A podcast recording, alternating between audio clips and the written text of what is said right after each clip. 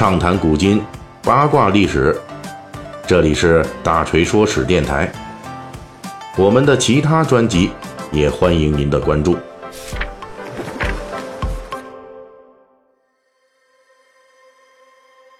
最近我们《水浒细节解密》系列啊，这个一直在讲这北宋末年的大奸臣蔡京啊，讲了好多回了。那到本期呢，其实呢，这个。这关于历史上的蔡京和《水浒传》中的蔡京之间的异同啊，我们还得讲。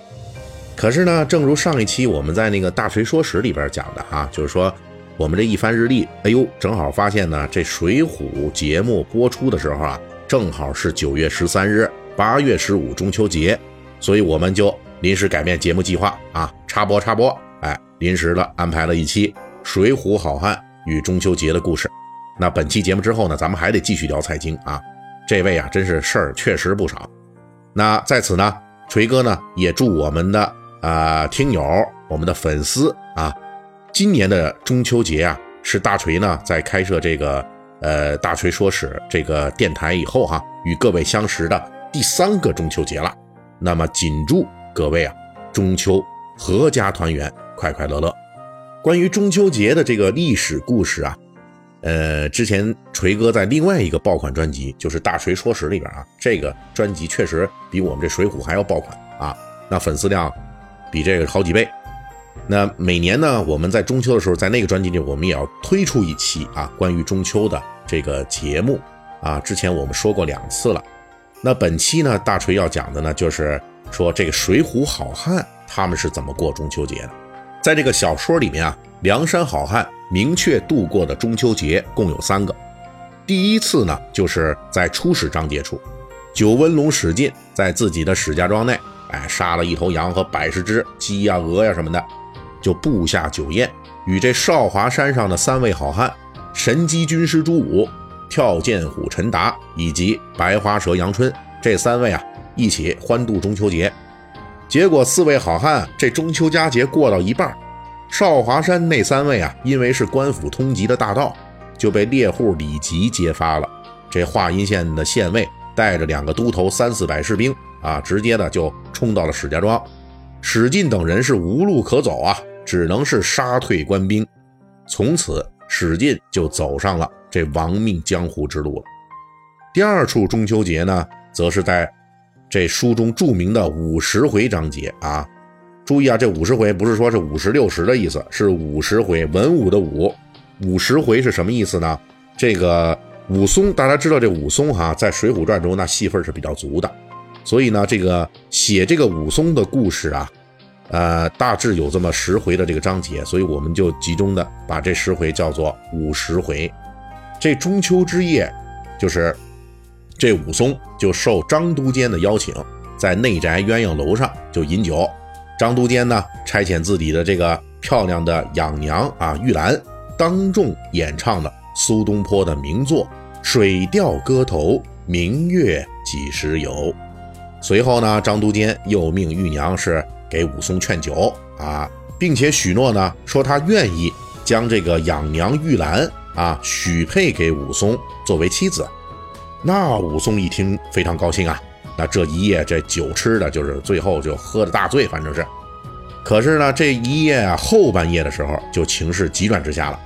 武松被张都监设局陷害，诬陷他呢盗窃张都监的家的他们家的这个财物，随后呢吃了官司被下了大狱，这才有了后来武松大闹飞云浦、张都监血溅鸳鸯楼的后续故事。这第三处的中秋节啊，出现于书中，那已经是梁山好汉奉命征伐方腊起义军。战斗中，梁山好汉是死伤过半。昔日这一百零八魔星，只剩下三十六人了。剩下的好汉呢，都在杭州的六合寺内休息呢。这其中的花和尚鲁智深，于八月十五日这个月圆之夜，哎，忽然听闻这战鼓之声，急忙打听，哎呦，这鼓哪来的？哪来的啊？才知道今天晚上是钱塘潮汛的日子，这个潮汛啊，就是潮水的意思。因为涨潮的时间一直固定，所以古人称之为信，也就是可靠、固定的意思。鲁智深听到这个潮信，正是杭州当地著名的钱塘江大潮。每年八月十五正是潮水最盛的日子。鲁智深啊，于是当时就醒悟了，说当初自己的师傅智真长老曾经送给他一句话，这其中就说：“听潮而圆，见信而记。”也就是说呢，八月十五钱塘江大潮之际，自己将圆寂，也就是去世的意思。于是呢，鲁智深就在中秋节当晚圆寂了。我们这么一列举啊，可能就有细心的这个听友啊，就发现了，说锤哥你列的这些这几次梁山好汉度过这中秋节哈，都属于先扬后抑啊。每次中秋节的结尾都是很压抑的，结局都不太好啊。像这史进、武松这二位呢，都是中秋节前半夜那是玩的很嗨，后半夜呢就开始亡命江湖了。至于这鲁智深，那干脆就挂了。可以说呢。梁山好汉度过的这中秋节啊，基本上就没什么好事儿。这个原因呢，我们以前在讲述水浒好汉与元宵节的故事中，也曾经反复提到过。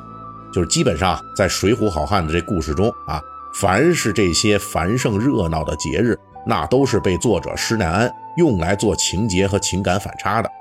因为越是寻常人啊、普通人，他们欢庆的节日，这梁山好汉就越发不能平安度过。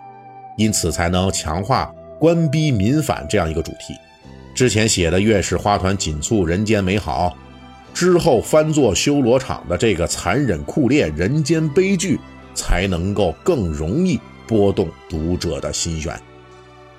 当然了，通过小说啊，我们这《水浒传》里边的中秋细节的这个描述啊，我们还是能够从中看出一些宋元时期中秋节不同于它后世的一些历史特征。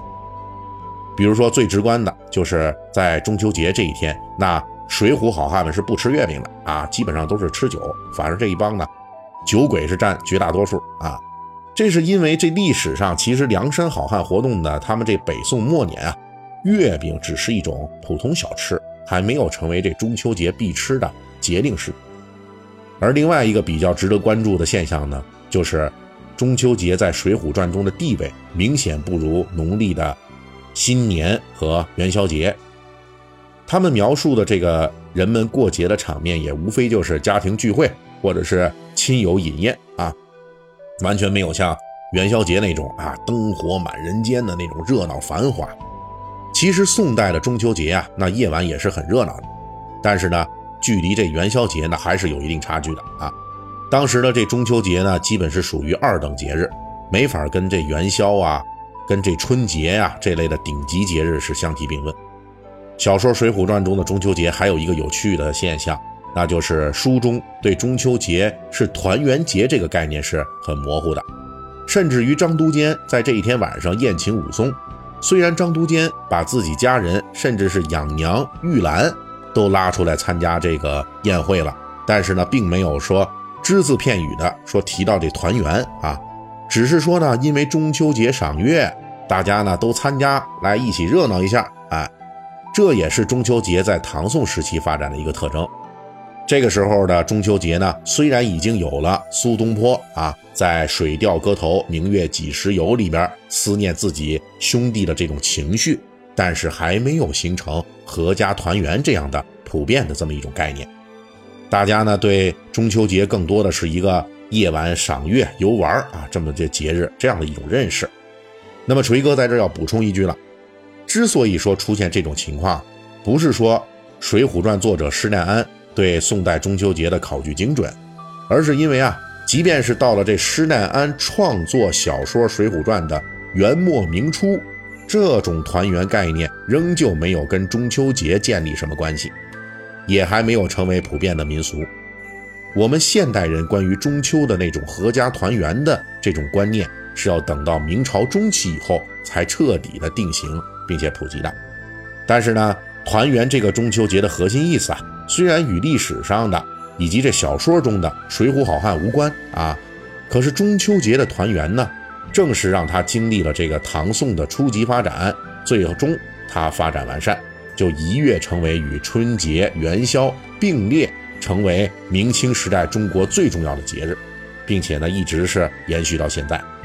毕竟啊，团圆是我们最大的心愿啊，一家子嘛，就是家人健康快乐团圆，这些才是最重要的。